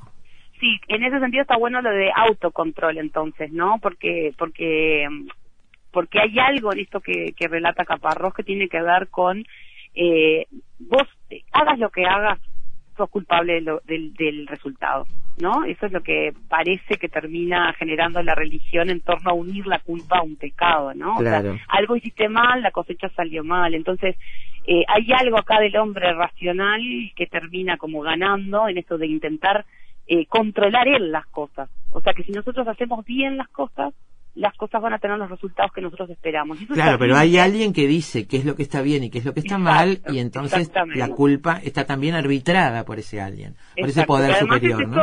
eso, es eso moral, ¿no? Porque además me parece que hay algo en eso que, que, que está bueno lo que vos decís, si hay algo que está bien, entonces, este, bueno, ya sabemos hacia dónde tenemos que ir y, y, y lo terrible de esto entonces es que si hay, eh, porque imagínense nosotros humanos que parece que siempre estamos aprendiendo y empezando de cero, porque lamentablemente no hay como un acumulado o a veces ni, ni siquiera por temas tabúes, Ajá. este, eh, no- lo vamos transmitiendo de generación en generación. Por ejemplo, ¿no? Eh, ser madre o ser padre. ¿Quién nos enseña, quién nos dijo si no es que nosotros lo vamos aprendiendo qué es ser buen padre o ser mal padre? ¿No? O, ma- o si buena hay, madre. y si hay algo que nos enseñaron a sentir culpa es de eso, ¿no? Exactamente, pero nadie nos enseñó cómo, ¿no? Sin embargo, parece que un buen padre, una buena madre tendría que hacer tal tal cosa, ¿no? Entonces hay algo ahí de, de este terrible cuestión de controlar, eh, de controlar nosotros y de, y de saber cuál es el final, este, que nos lleva contra eh, contra todo lo que también, porque esto eh, esto que nosotros estamos haciendo ahora también tiene una producción hasta eh, en esto del occidental que tiene que ver con controlar el azar y el caos, ¿no? este, si nosotros hacemos las cosas bien, podemos controlar ese azar y ese caos. Entonces, eh, si vos hiciste bien lo de la cosecha, si viene una tormenta, no importa. ¿Entendés? Claro. O sea, como que queda tan en lo humano que, que creo que después el, el giro, cuando la, psicología se encarga de, de poder también entender como sentimiento la culpabilidad o qué es eso de sentirse culpable, también eh, es a partir de reconocer que ni el propio sujeto es dueño de lo que haga. O sea, que va a haber porque a ver, esa es la diferencia con la culpa teológica, ¿no? Este, la culpa psicológica no es consciente. La culpa eh, psicológica se siente. ¿Eso qué quiere decir? Que hay un nivel de sentimiento que a partir de que nosotros sentimos que no está bien o, o está mal lo que hicimos, nos sentimos culpables. Claro, ¿no? pero eso, eso te entiendo. Eh, hay una diferencia entre que el castigo sea la cosecha que no, que se, este, no sé, que vino una tormenta y la arruinó, y otra y, otra cosa es que el castigo sea el infierno y tu culpa sea transgredir las normas, digamos, ¿no? Eh, eh, Ah, esta es la- sí, la- claro. lo que diferenciaba. Caparrós, ¿no? Entre Mesopotamia, el cristianismo. Este, pero yo pensaba, esto que tú decís, y llevándolo ya al individuo, ¿no? No, no, al, no a lo religioso o a lo social en general, al individuo como parte de la sociedad. Es, una, es un factor de, de crecimiento, de maduración que se adquiere, quiero decir, ¿no? Un niño no nace sabiendo lo que es la culpa o experimentando la culpa. De No, alguna manera, de alguna manera somos los adultos. En algún momento lo incorporamos y lo incorporamos porque lo incorpora el medio en el que vivimos, el hogar, la sociedad, ¿no? E- En este proceso, bueno, no sé, porque Freud el dice niño, otra ver, cosa, ojo, ¿no? el niño lo va, lo va incorporando de a poco en relación a, a que siente lo que el adulto le va este, diciendo, ¿no? Por ejemplo, cuando vos rompes un vaso, ¿verdad? El- eh, hay un castigo para ese vaso roto. Sí.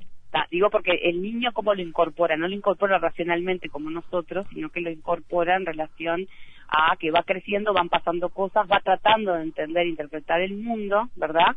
Y según esa experiencia, si es positiva o negativa, nos va a hacer que este sentimiento de culpabilidad nos ayude a crecer o nos ayude a eh, quedarnos en, en, una cosa como más este, enquistada, digamos, en eso, ¿no? Digo, por ejemplo, lo del vaso, porque a ver, la culpa puede ser positiva en el sentido que nos, nos enseña cuándo podemos ser responsables o no, o si tenemos que cumplir con alguna cuestión más social, por ejemplo, a veces no queremos ir a un cumpleaños, nos sentimos culpables porque capaz que tenemos que ir o estar y terminamos yendo. Ahí me parece, ahí está, me parece que la culpa religiosa, claramente la culpa cristiana, aún para los que no eh, no militan, no son católicos militantes o cristianos. Obvio, porque eso nosotros lo mamamos. Es, la sociedad judio-cristiana que funciona. Yo no fui al cumpleaños de la tía, me siento horrible porque no fui. Exacto. Todos me esperan y yo me siento mal porque no, no hago lo que se espera de mí, digamos. Exacto. Y para irte me tiene que pasar, o sea, para, por ejemplo, para poder no ir tengo que tener una excusa que sea entendible para los demás, que hoy, por ejemplo, si uno no va porque trabaja, es entendible, o porque está enfermo, no. Si es porque me bajonía y no quiero ir, o me enojé con el tío y por eso la tía no la voy a ir a ver, eso no es este como un fundamento, ¿no? Pero entonces a lo que iba es que hay una hay una culpa, digamos, en ese sentido, que nos va a ayudar a ir asumiendo responsabilidades y de diferenciar y que eso se hace desde muy temprano, ¿está? Este, y otra que tiene que ver más con esto, como decía soy del, del, del castigo o de sentir como permanentemente en falta con los demás, ¿no? Eso es como algo que nos va a ir constituyendo desde muy temprano como sujetos y que hace también a que a veces nosotros podamos decir, bueno, según como uno tenga como más la este, la autoestima baja o la autoestima este, un poquito más arriba, ¿no? Eh, vamos a ir manejando ese sentimiento que, que, que, vuelvo a decir que en el caso de la psicología es como inconsciente y tiene estos pliegues de la religión, tiene, este, nosotros llamamos pliegues en el sentido de que el sujeto, aunque no tenga este, esta cuestión de transmisión intergeneracional eh, explícita, ese pliegue lo tenemos hasta histórico porque lo vamos mamando en, en prácticas chiquitas, invisibles, pero que en realidad nos van pasando toda esta tradición, ¿no? Que vos bien decías, judío-cristiana, este, bien occidental, entonces, este, más allá de que podamos ser ateos o no, en general, esto lo vamos igual sintiendo e incorporando, ¿no? Este, entonces, por ejemplo, esto, la culpa eh, en general nos lleva a recibir un castigo. ¿Verdad? Porque eso va a tener como eh, ese correlato que es me lo merezco por no haber hecho las cosas bien o como tendría que haberlas hecho. Ese es como el inicio de esta de, esta idea de culpa, ¿verdad? Sí. Eh, según Después Freud vamos a tener la otra. Sí, dale. Según Freud. Según Freud hay como una estaba leyendo acá hay como una um, autorregulación de la culpa en el sentido del, del autocastigo para frenar la agresividad. Eh, lo leo textual de, de, esos apuntes porque yo no sé explicarlo mejor.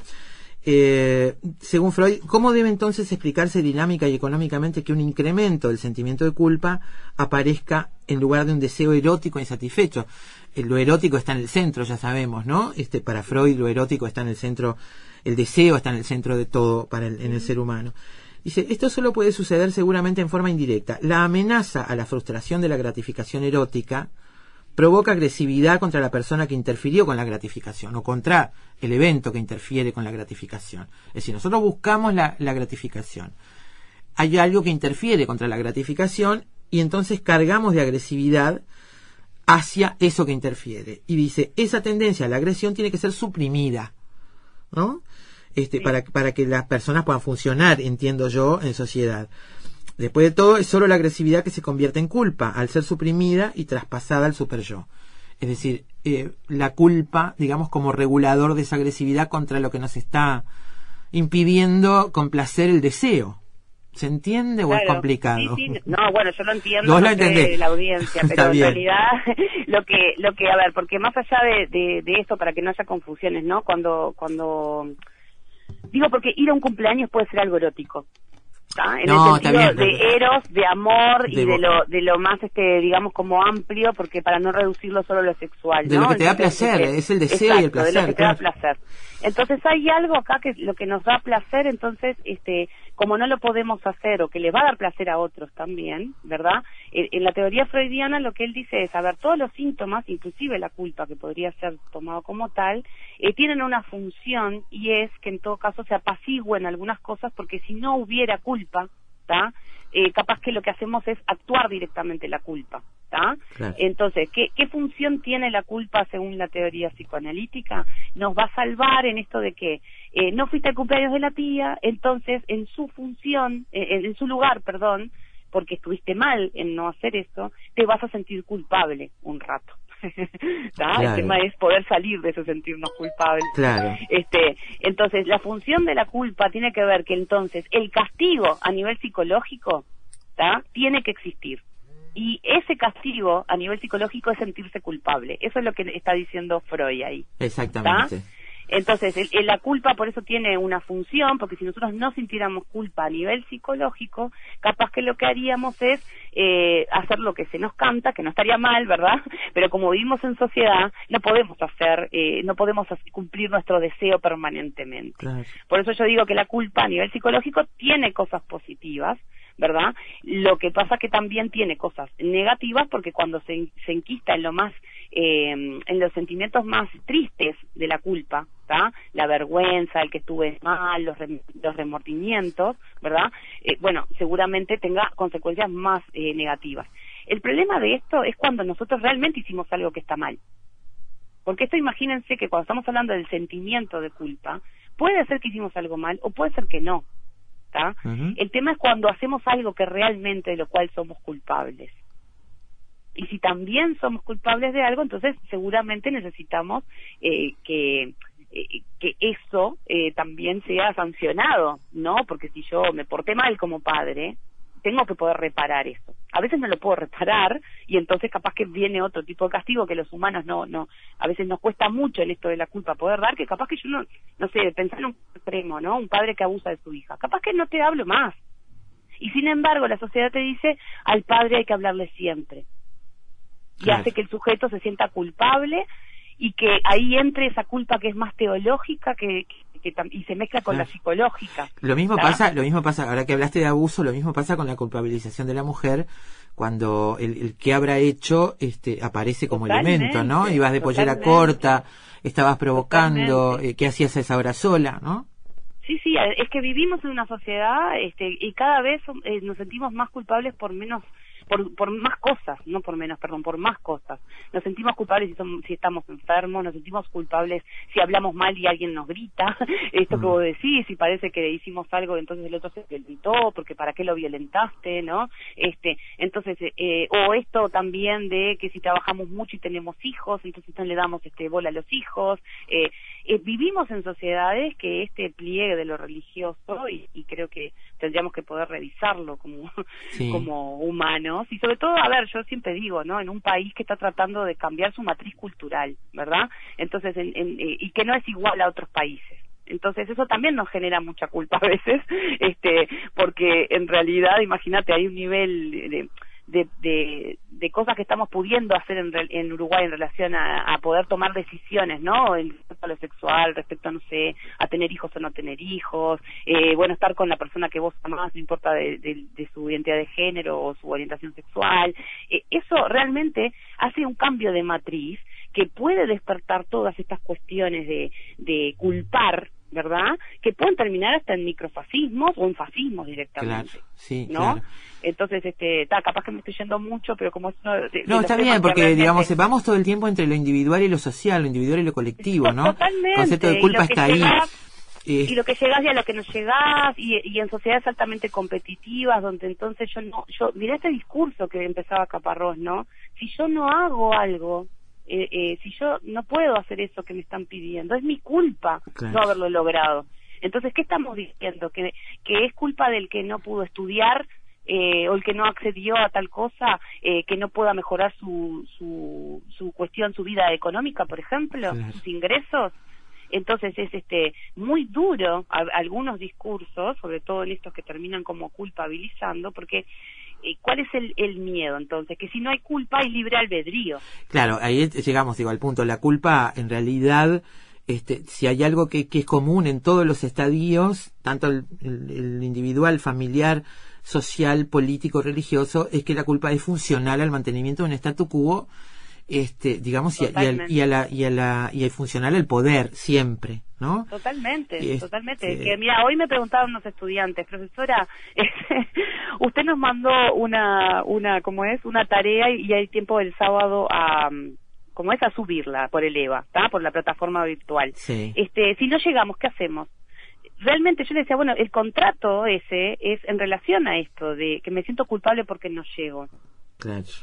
Y entonces todas nuestras relaciones están fundadas en eso. Si llego tarde, este, estoy, eh, me siento mal porque estoy llegando tarde y hay otros que llegan. Si no subo la tarea, hay un docente que me va a castigar o evaluar mal. En realidad también están en base del castigo, que voy a tener Claro, lo- una ahí- represalia. Ahí hay una cosa que me lleva a lo del vaso, ¿no? Lo del al vaso roto.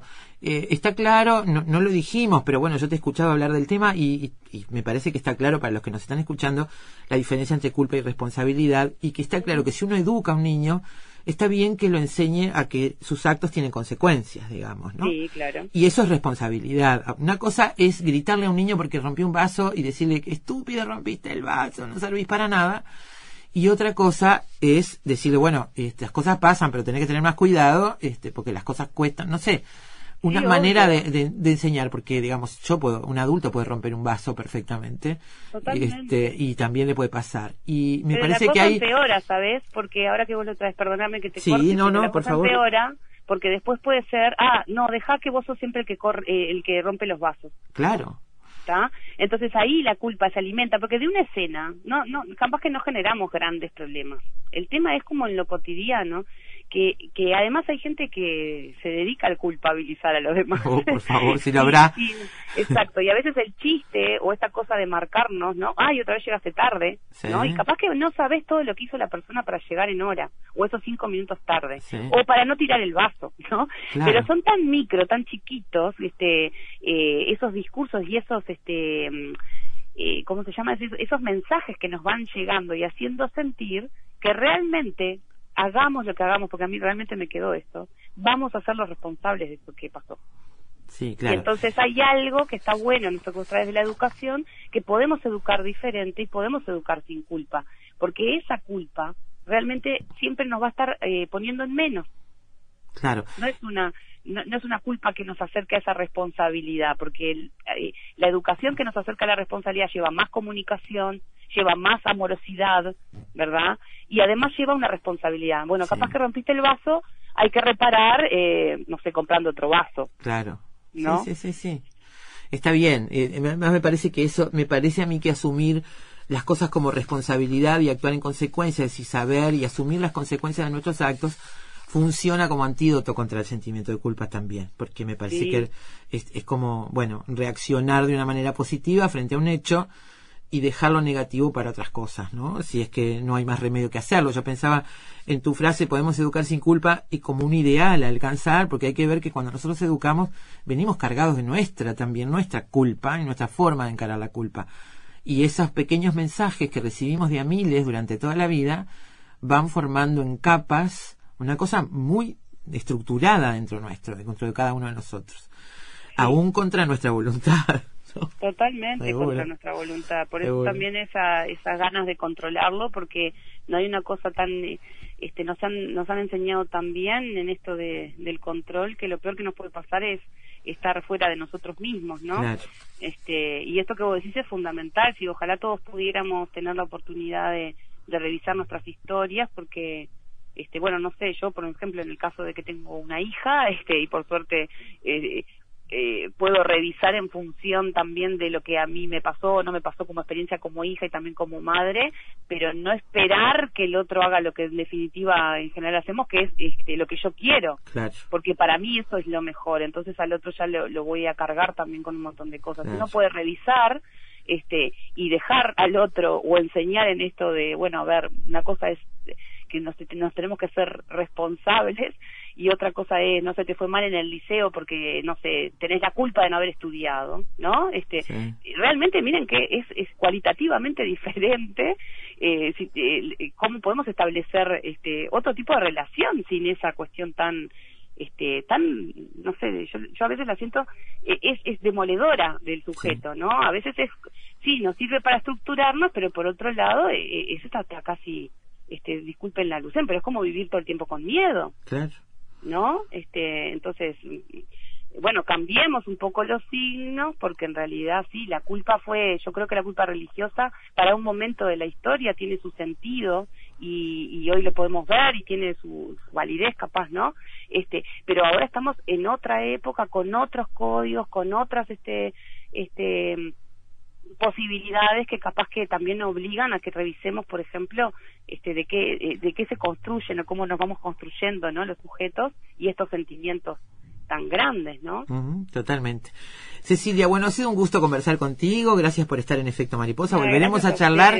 Los temas de psicología y sociedad siempre están presentes, así que volveremos a convocarte en algún otro momento. Muchísimas gracias. Bueno, ¿eh? muchísimas gracias a ustedes. Muchas gracias. Un abrazo grande. Hasta pronto. Amigos, la psicóloga Cecilia Baroni, los distintos aspectos de la culpa en la sociedad occidental. Lo único seguro es que el sol sale por la mañana y se oculta en la noche. Lo que sucede en el medio es culpa de efecto mariposa.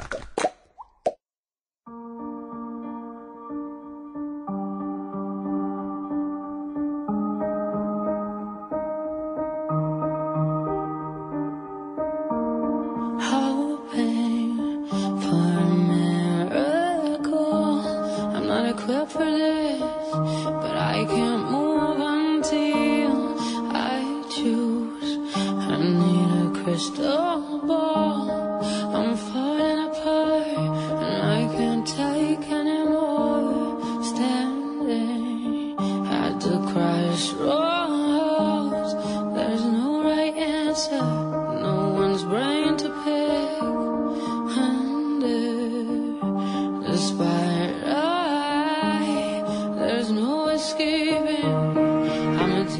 Dice Orfila Bardesio que la luz del ojo al que refiere este título de su ensayo La luz del ojo en el follaje se refiere al título al siervo que es Cristo como San Juan, el siervo que tiene las patas de bronce fino, no hace ruido y llega donde está escondido el secreto. Esa luz de fuego de sus ojos es con la que quema el error cuando lo mira, es parte de la simbología de este libro. Y bueno, queríamos dejar para el final algunas cosas vinculadas con la imagen y el simbolismo del ciervo en distintas culturas. Vamos a tener que ir con bota de siete leguas, Carolina. Bueno, vamos corriendo. Otra sorpresa, ¿no? Yo no sabía todo esto del Yo tampoco. Decíamos que, bueno, fundamentalmente eh, esta cuestión de la cornamenta muy grande que se renueva periódicamente, es, mm, a menudo lo comparan con el árbol de la vida y entonces empieza a simbolizar los ritmos de crecimiento, los renacimientos. Este, hay estos valores en los ornamentos de los baptisterios cristianos como en la tradición musulmana, maya, etcétera. Es una imagen arcaica de la renovación cíclica. Esto está en la base, digamos. Exactamente. También, bueno, em, hablando, por ejemplo, de los indios americanos que lo manifiestan en sus danzas y en las cosmogonías, este vínculo, ¿no? Entre el ciervo eh, y el árbol de la vida, también en la efigie sagrada del dios sol de los Hopis, este, estos indios del pueblo de Arizona, está tallada en una piel de gamo. Eh, también en otras tradiciones el ciervo aparece como el mediador entre el cielo y la tierra, como el símbolo del sol naciente que sube hasta su, su cenit. Em, eh, es un mensajero de lo divino y pertenece a una cadena de símbolos que veremos muchas veces ensamblados, como decíamos, entre el árbol de la vida, los cuernos y la cruz. y es un símbolo también de la velocidad y del temor, un animal consagrado en la antigüedad clásica, como ustedes se acordarán, eh, a Diana, Artemisa, ¿no? La Virgen Cazadora. Em, y también evocado de forma casi similar a los yataka búdicos. Allí el siervo de oro no es sino que el propio Bodhisattva que salva a los hombres de la desesperación y aplaca sus pasiones. Las gacelas de Menarés, símbolos del primer sermón, son también siervos. La fuerza del siervo salvaje es el poder de la enseñanza y de la ascesis del maestro que se difunde con la rapidez de un corcel y no deja de inspirar por sus dificultades un cierto temor. En las Sagradas Escrituras el siervo se asocia frecuentemente con la gacela, A propósito de su relación, señala Orígenes que la gacela posee ojo penetrante, el ciervo es matador de serpientes y las hace salir de sus agujeros gracias al soplo de sus narices. Se compara a Cristo con una gacela, según la teoría, y con un ciervo, según sus obras. Para los antiguos hebreos, la palabra ciervo, agil, que significa morueco, frecuentemente el ciervo se considera como una especie de gran morueco o más bien de cabrón salvaje de donde vienen las diversas traducciones. El ciervo simboliza la rapidez y los brincos, cuando tiene sed y cuando busca una compañera, su llamada ronca y salvaje parece irresistible. De ahí la comparación con Cristo llamando al alma y con el alma esposa buscando a su esposo. El ciervo simboliza tanto al esposo divino, pronto e infatigable en la persecución de las almas, sus esposas, como al alma misma buscando la fuente divina donde saciar su sed. Algunas obras de arte hacen del ciervo el símbolo del temperamento melancólico, en razón sin duda de su gusto por la soledad. Se encuentra a veces un ciervo alcanzado por una flecha y en la boca una hierba de la que se espera curación. Las leyendas nos dejan entender que el mal es incurable. Se trata evidentemente de una pena de amor y la fuente es Ovidio, quien en su metamorfosis hace decir a Apolo cuando Dafne se le escapa, desgraciado soy, pues mi amor no puede curarse con ninguna hierba. Bueno, símbolo también de ardor sexual. Eh, acá volvemos a Orfila, ¿no? Eh, en su en su Siervo Radiante, ese libro que está dedicado al placer sexual. Figura al lado de la pareja Afrodita y Adonis, cerca de Susana, en el baño eh, espiada por los viejos, también del oído, porque con sus orejas erguidas nadie puede acercársele sin que se note su ruido. De la poesía lírica también se encuentra junto a la musa Erato, a quien ama, y de la música hasta el punto de acostarse para escucharla, y porque su cornamenta tiene forma de lira. Ah, claro. qué divina. En el ámbito cristiano, la simbólica del cuervo, del siervo, perdón, está elevada a nivel de espiritualidad, la prudencia del santo, el ardor de unirse a Dios, la atención a la palabra, al soplo del espíritu y la sensibilidad a la presencia de Dios responderán entonces a las interpretaciones emblemáticas que de todas estas que se pueden repasar. Entre las leyendas cristianas relativas al siervo, cabe recordar la de San Eustaquio, a ese santo cazador después de larga carrera en pos de la pieza, se le apareció ésta de frente entre unos árboles con una cruz luminosa entre las astas. Por otra parte, también hay estudios que dicen que este animal, por su papel de mensajero de los dioses, puede considerarse como la antítesis del cabrón, digamos. Este, San Eustaquio, en un manuscrito del siglo XIII, eh, hay una ilustración, una miniatura que documenta esta leyenda, ¿no? El ciervo apareciéndose con la cruz brillando entre las astas. Muy bien. Como símbolo de Cristo eh, que llega donde está escondido el secreto. Y que tiene esas patas de bronce que hacen que no haya un ruido en ese bosque cuando está espiando. Sí, señores. Muy bien. Por eso Orfilia Bardecio lo, lo pone aquí en su trabajo La luz del ojo en el follaje, simbolizando esa parte cristiana de su, de su producción literaria, ¿no? Digamos. Muy bien. Se ha terminado el programa. Sí, señor y señora. Mañana 25 watts a las 2 de la tarde aquí en Efecto Mariposa. Gracias por estar ahí.